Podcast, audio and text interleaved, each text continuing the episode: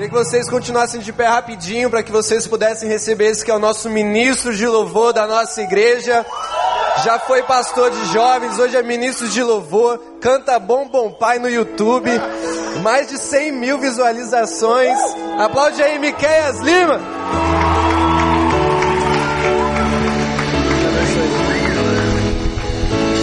Boa noite, gente. Oi, ei. Tá me ouvindo? Ei, ó, boa noite.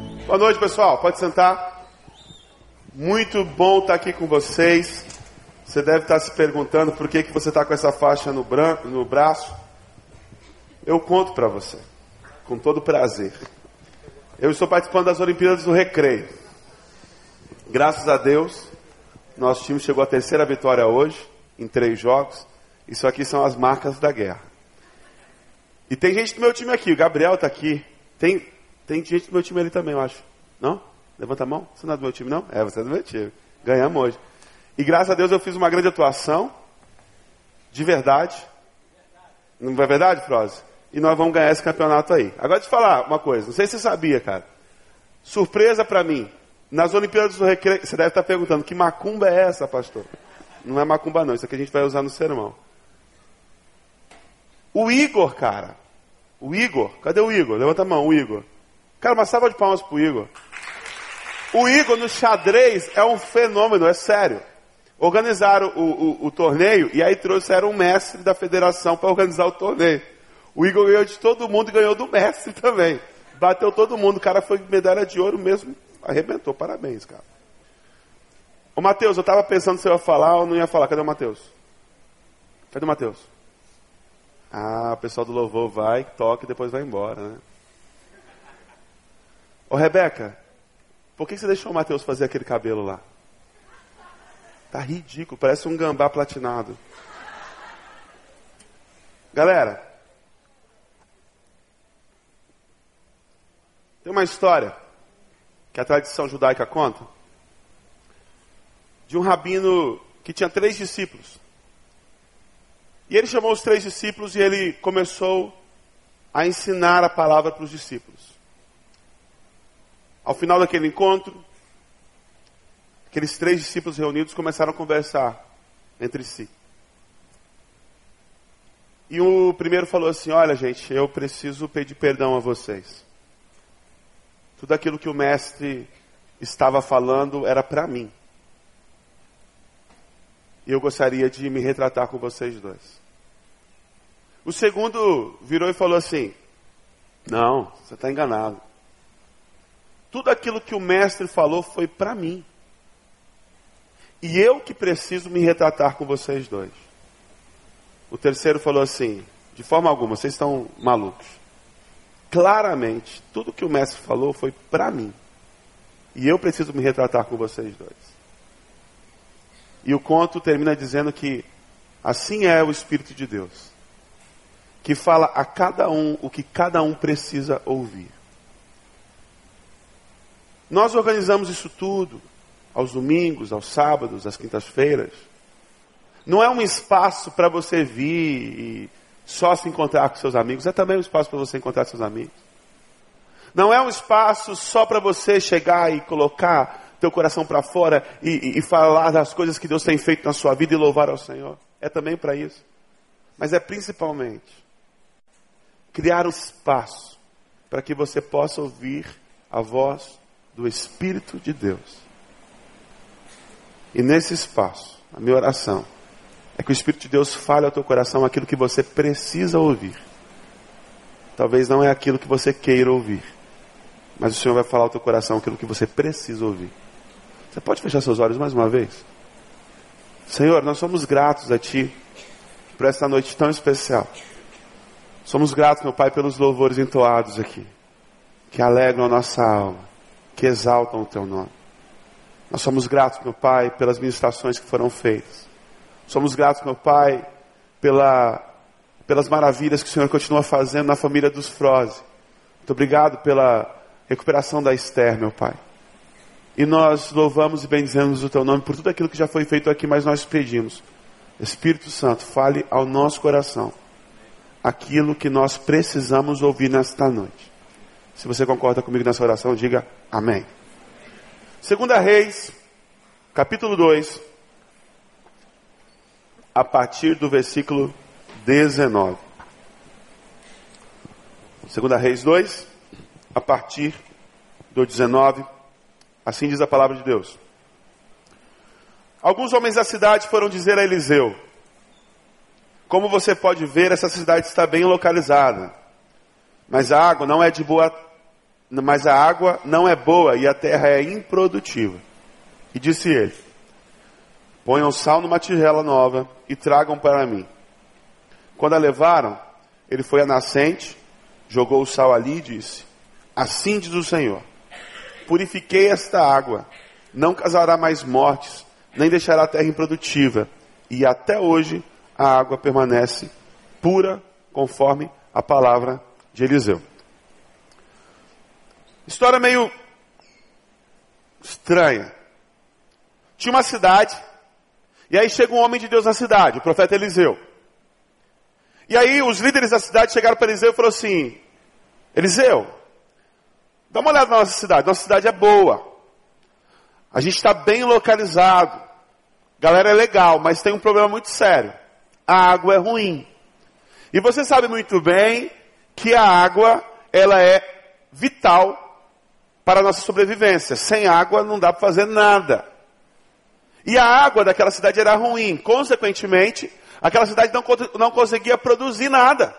Porque a terra era infértil. E se a terra não produz nada, você não tem nada.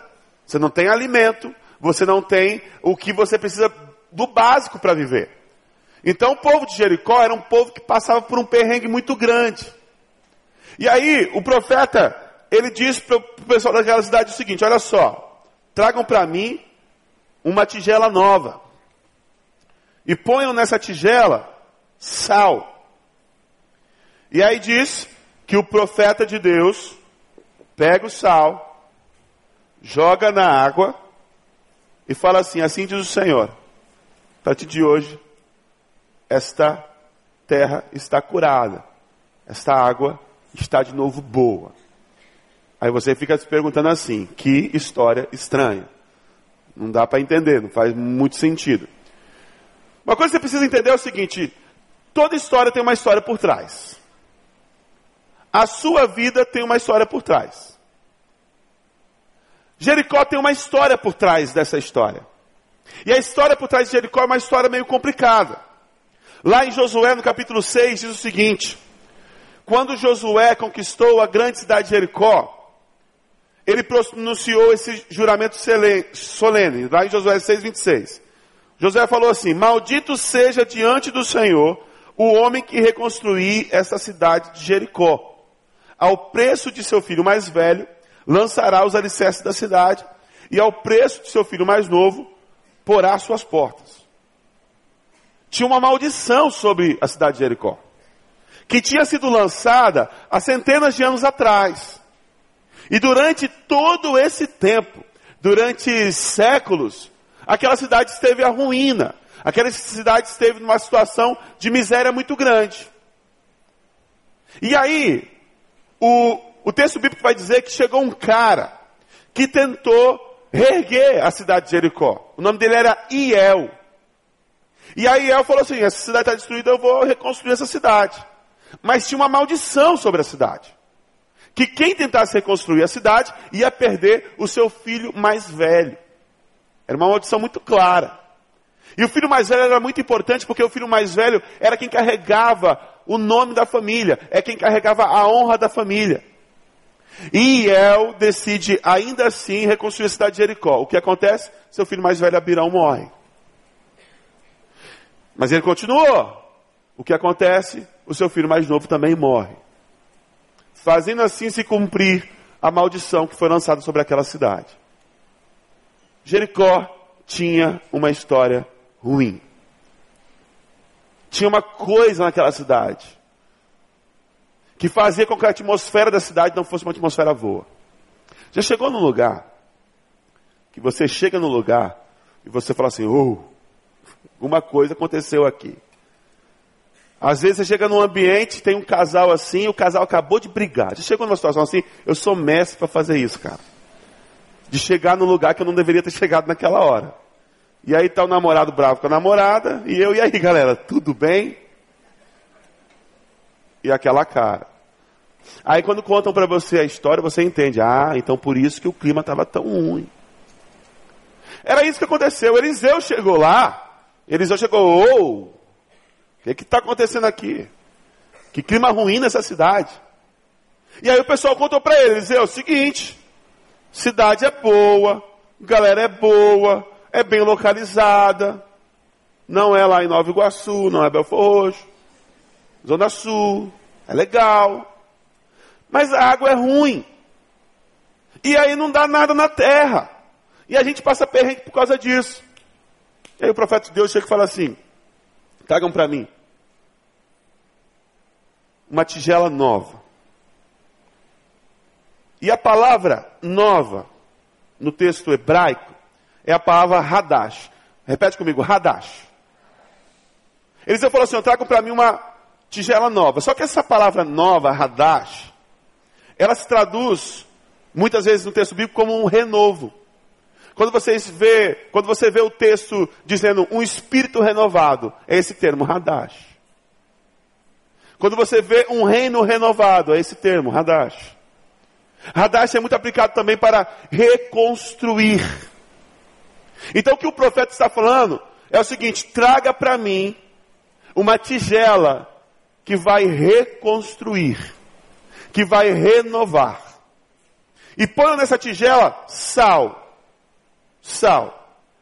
E o sal era algo utilizado no sacrifício.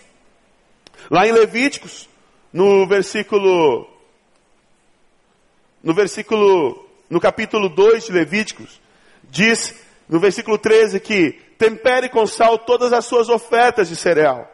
Não exclua das suas ofertas de cereal o sal da aliança do seu Deus. Acrescente sal a todas as suas ofertas. Então o que o profeta está falando é o seguinte: traga para mim uma tigela nova, porque essa tigela vai ser a tigela do renovo, da reconstrução. Da reconstrução do quê? Da aliança. O sal representa a aliança que Deus tinha com esse povo. Aí você pergunta o seguinte: que aliança é essa? Deus tinha com o povo de Israel uma aliança. E lá em Deuteronômio 28, diz mais ou menos o que, que era essa aliança. Se você puder, ah, tiver na sua Bíblia aí, abrir seu texto comigo. Lá em Deuteronômio 28, diz o seguinte.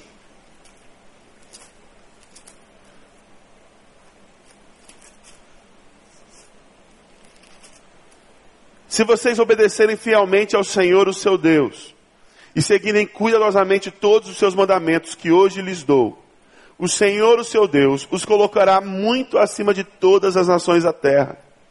Todas estas bênçãos virão sobre vocês e os acompanharão, se vocês obedecerem ao Senhor, o seu Deus.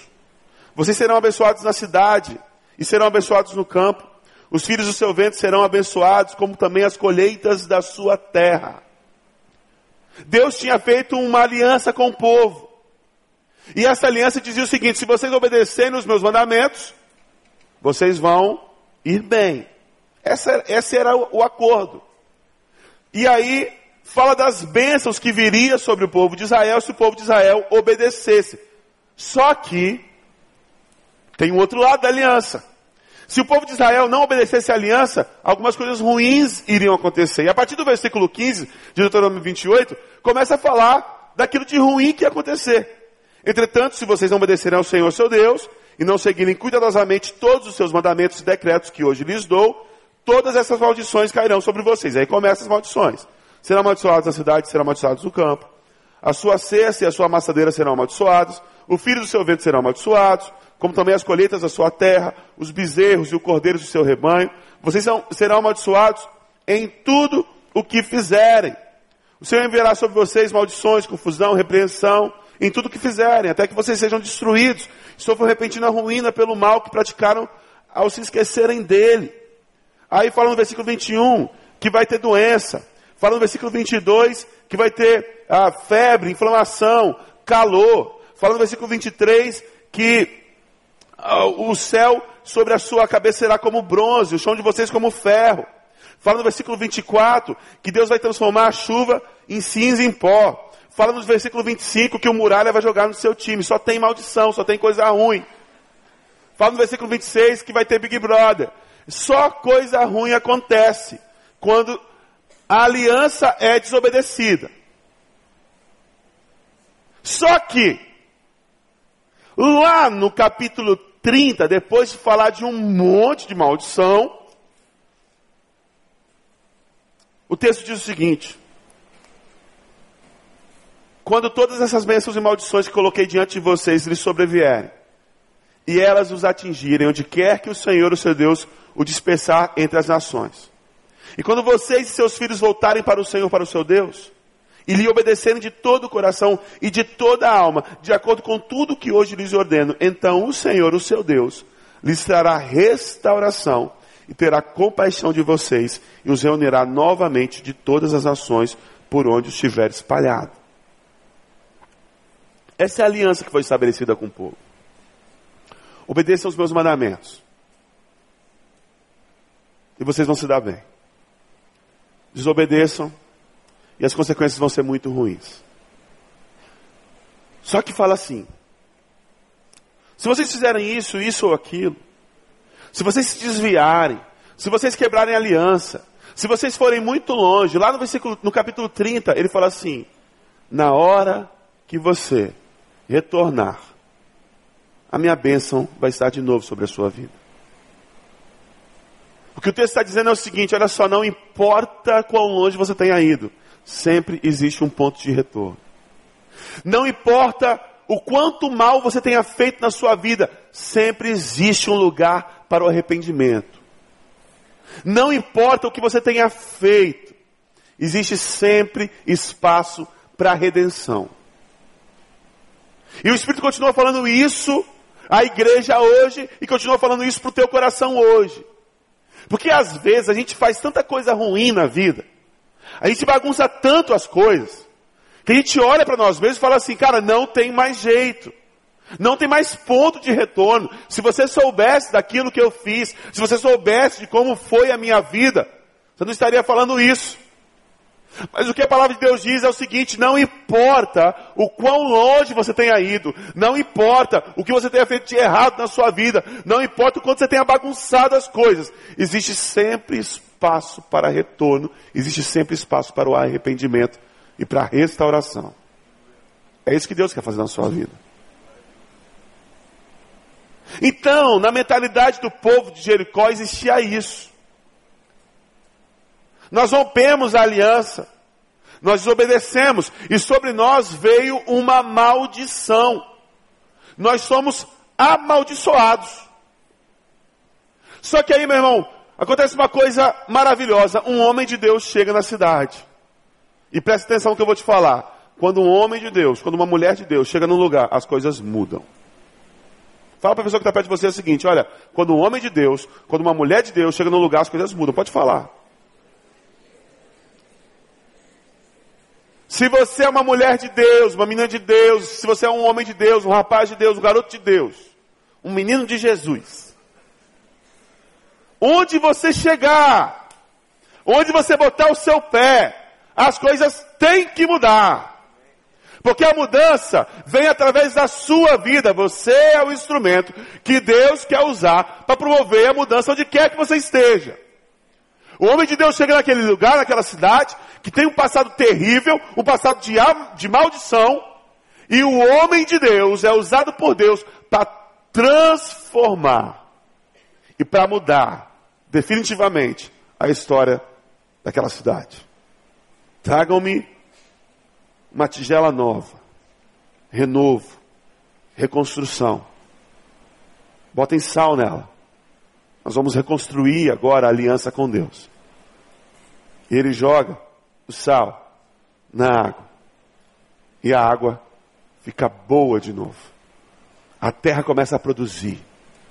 E a sorte daquela cidade é transformada de uma vez por todas. Eu quero meditar com você em algumas lições sobre esse texto. A primeira lição é o seguinte: a história descreve o teu passado, mas ela não dita o teu presente ou o teu futuro. A história descreve o teu passado, mas ela não dita o teu presente e o teu futuro. Tem muita gente que vive aquilo que viveu antes e que justifica a sua vida, as suas misérias, as suas desgraças, baseado naquilo que aconteceu. É gente que carrega um passado tão pesado nas costas, que acha que não é possível se desvencilhar disso. Poxa, eu tenho um passado muito ruim. A minha família é uma família que tem uma história ruim. Os meus pais se separaram. A minha mãe batia no meu pai, ou o meu pai batia na minha mãe. Hoje em dia a mulherada está batendo nos caras também. A mulherada está brava pra caramba. É uma história de violência na minha casa, uma história de traição na minha casa.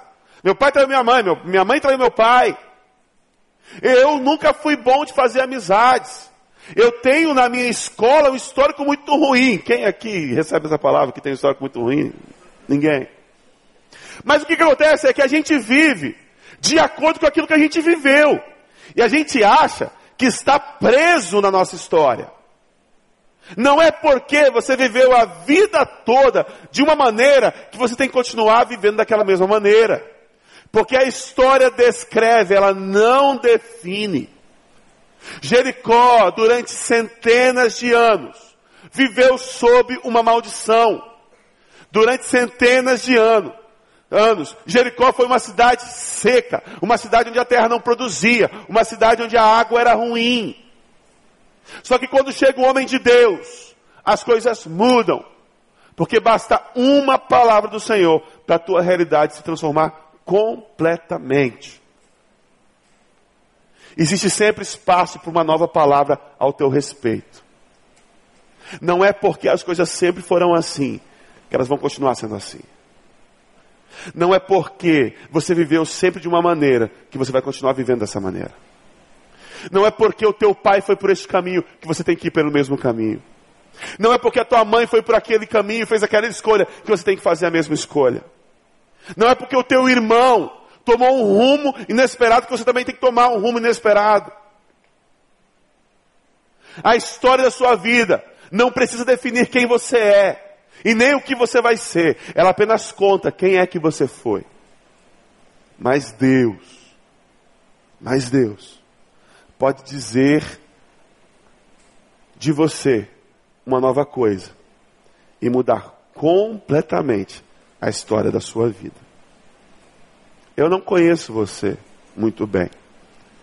Eu realmente não sei o que você tem passado. Eu realmente não sei o que você tem vivido. Eu realmente não sei quais são as cadeias que te prendem. Talvez você veio para cá e a tua casa é um inferno. Literalmente. Gritaria, confusão. Talvez você venha para cá e você está envolvido numa situação de relacionamento amoroso, de namoro, que é muito ruim. E sempre foi ruim, sempre foi assim. E você não consegue mais enxergar esperança, expectativa em nada. Porque sempre foi daquele jeito. Por que, que agora vai ser diferente? Uma nova palavra pode ser dita a teu respeito nesta noite. E Deus pode transformar para sempre essa realidade que você tem vivido até hoje. Maldições são feitas para serem quebradas. E nós temos um Deus que quebra toda e qualquer maldição. Aí você pensa assim, cara, eu estou vivendo em 2017. Eu estou na era do Facebook, do Instagram, das redes sociais, da tecnologia. Como é que esse pastor vem aí e vai falar de maldição em 2017? Eu não acredito nessas coisas. Eu não creio nisso, não. Eu creio na tecnologia e na ciência. Às vezes a gente se acha muito evoluído, muito avançado. Aí a gente não, não acredita nessas coisas, não. Mas aí você ouve alguém falando assim. Quem já ouviu alguém falando assim? Isso sempre acontece comigo. Alguém já ouviu alguém falando isso? Isso sempre acontece comigo. Como assim isso sempre acontece com você? Essa palavra me parece que tem uma maldição sobre a sua vida. Quando você fala assim, isso sempre acontece comigo, é como tivesse alguma coisa te cercando e que aquele negócio ruim sempre acontece com você. E quando acontece alguma coisa com você e você ouve assim, poxa, eu sou muito azarado. Quem já ouviu isso de alguém? Eu sou muito azarado. Eu sou muito azarado. Ou então, acontece alguma coisa você fala assim, é, era inevitável. Inevitável. Ou então você ouve assim, é, não tem jeito. Isso sempre acontece comigo. Eu sou azarado. É inevitável. Não tem jeito. São apenas demonstrações de como nós funcionamos. E de como nós não somos diferentes dessa galera. Porque quando eu digo essas coisas, eu acredito a respeito da minha vida que existe realmente uma sombra, uma coisa que tem em cima de mim e que faz com que nada dê certo na minha vida. E eu sei que muita gente aqui tem repetido continuamente estas frases. Isso sempre acontece comigo. Eu sou azarado. É, é inevitável. Não, não tinha como ser diferente. Porque no fundo, no fundo, você acredita que tem uma coisa te seguindo. Tem uma maldição sobre você. Porque talvez você tenha vivido coisas muito difíceis realmente. E parece que a história tem se repetido. Sempre, sempre e sempre. Guarda uma coisa no teu coração. As tuas crenças, as tuas crenças dizem o jeito que você vive tuas crenças dizem o jeito que você vive. Quando a gente fala assim, ah, de crença, a gente pensa logo no aspecto religioso, né? Eu acredito em Deus, eu acredito no Espírito Santo, eu acredito em Jesus. É também isso, mas não é só isso. As tuas crenças e as minhas crenças a respeito de quem eu sou, a respeito do mundo, ditam a forma como eu vivo. Querido, se você acreditar de verdade que você é um amaldiçoado, que isso sempre acontece com você, que você é um azarado, você vai viver de acordo com aquilo que você acredita. Se você é uma menina que não acredita que você é digna de amor, porque alguém um dia contou uma mentira para você e disse que você não merece ser amada, porque talvez o teu pai, ou um tio, ou um amigo, ou um ex-namorado, falou que você não merece ser amada, você vai viver desse jeito. Eu não mereço ser amada. E aí quando chega alguém e quer se aproximar de você e quer te amar de verdade, você tem problemas de se relacionar, porque você não acredita que você mere mereça aquilo. Se você é um rapaz que acredita que você não consegue fazer as coisas, porque alguém chegou para você e falou assim: olha, você é incapaz, você é limitado, você não vai conseguir nunca isso. Você nem tenta, porque você se acha incapaz. Qual é o objetivo? Qual é, uh, qual é o cabimento de eu tentar uma coisa que eu sei que eu não vou conseguir? E aí eu nem tento. Eu desisto antes mesmo de começar. Porque nós vivemos de acordo com aquilo que nós cremos. E tem muita gente crendo em coisa errada. E tem muita gente crendo em coisa errada ao seu próprio respeito. Meninos e meninas que vêm de lares disfuncionais, onde você aprendeu que você não presta, que você não vale nada. A gente encontra tanta gente quebrada, tanta gente despedaçada que pensa o pior de si mesmo. E muitas vezes esses valores são até reforçados na própria igreja. Você entra no culto e o pastor só te descasca, fala que você não vale nada, que você é isso, que você é aquilo.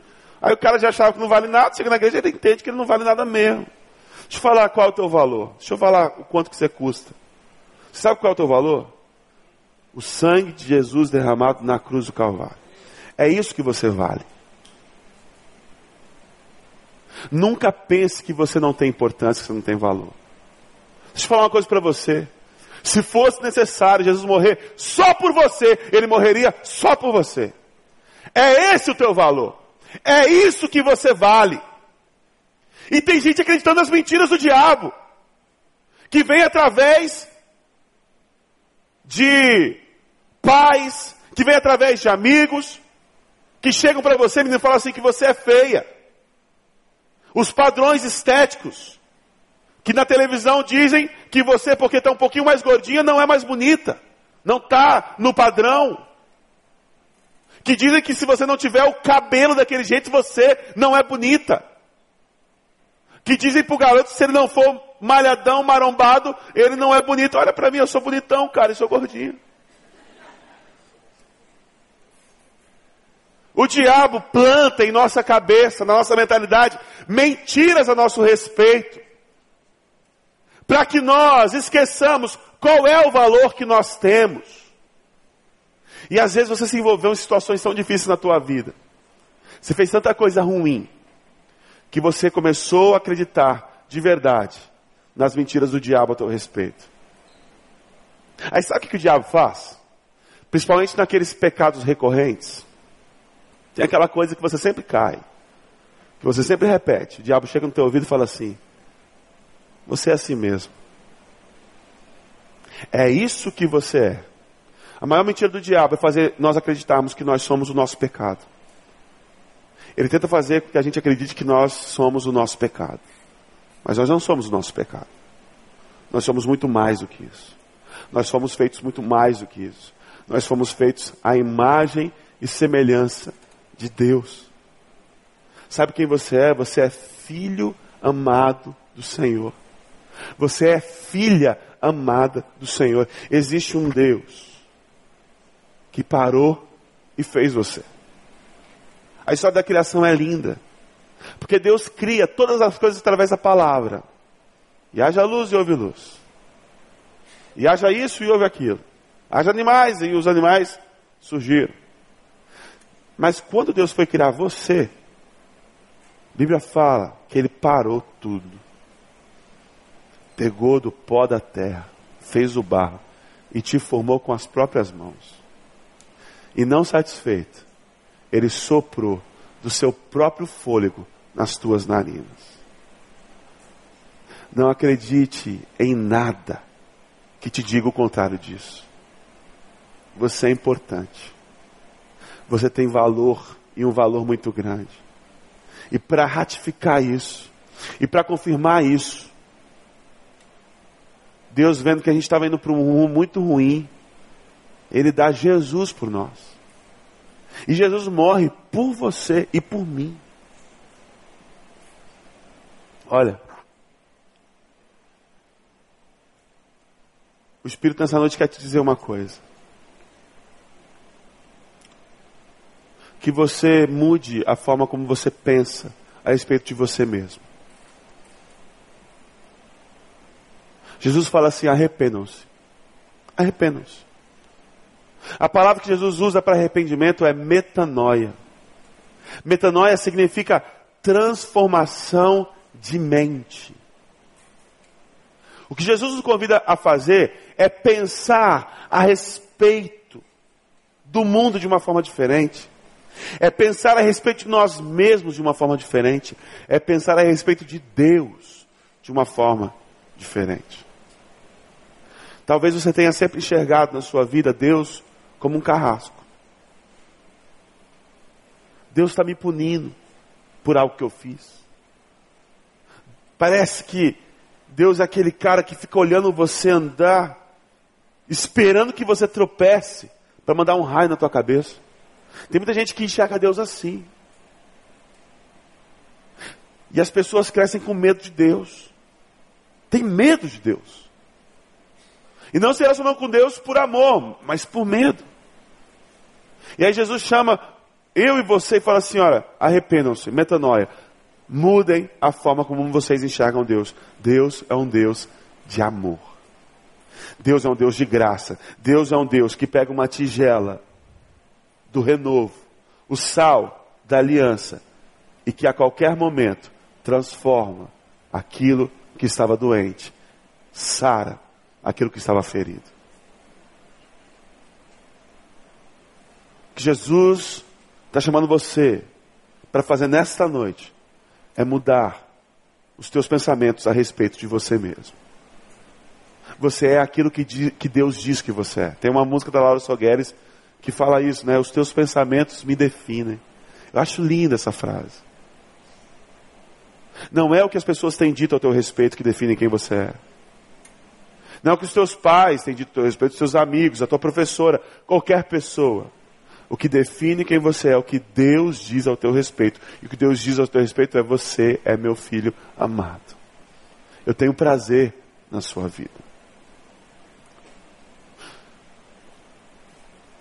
Deus conhece a nossa estrutura. Ele sabe de que nós somos feitos porque foi Ele que nos fez. E Ele sabe que nós, seres humanos, somos seres tácteis. A gente precisa tocar nas coisas. A gente, a gente uh, o Missa Eliade diz que o ser humano é um ser simbólico. Nós precisamos de símbolos que nos conectam para aquilo que é sobrenatural. Toda vez que a gente vê uma cruz, a cruz é um símbolo. Quando nós vemos a cruz, nós nos lembramos de uma realidade que vai muito além daquela cruz, aquele pedaço de madeira. Nós nos lembramos de um Deus que se fez homem, que morreu por nós. Se você é noivo de alguém, a Esther e o Aleph são noivos, né? Vocês usam uma aliança no dedo. Sim ou não? Sim. A aliança é bonita? É de ouro? É. Tá com dinheiro? A aliança é o símbolo. Aquela aliança é só um pedaço de metal. Ela tem um valor monetário que pode, pode até ser caro. Mas o valor simbólico dela não tem preço, porque ela remete ao compromisso que os dois fizeram. Porque nós precisamos de símbolos que nos remetam a uma realidade maior. É por isso que Deus usa o profeta para pegar uma tigela, para pegar sal e jogar na água, e curar a água, e sarar a água. Eu quero te fazer um convite nessa noite. Desafiar você num ato simbólico. O pessoal do louvor pode vir aqui na frente. Se você é alguém que tem vivido a sua vida e que a tua vida tem sido uma repetição. Parece que hoje é a repetição de ontem e amanhã vai ser a repetição de hoje. E parece que você está preso numa história que você não tem saída. Eu quero convidar você a, de forma ousada, sair do seu lugar pegar um pouco de sal e jogar nessa água. E quando você pegar esse sal e jogar nessa água, você vai trazer à sua memória aquilo que você quer que Deus mude na sua vida. E eu tenho convicção que uma nova palavra pode ser dita a teu respeito nesta noite e Deus transformar a história da sua vida de uma vez por todas. Você que talvez está, esteja preso num pecado. Que você tem repetido isso, repetido isso, repetido isso. Você se tornou prisioneiro. Quero desafiar você a se levantar do seu lugar. Pegar um punhado de sal. Jogar nessa água. Como símbolo de que algo novo vai ser feito na sua vida. Eu quero convidar você que não fez as pazes com quem você é.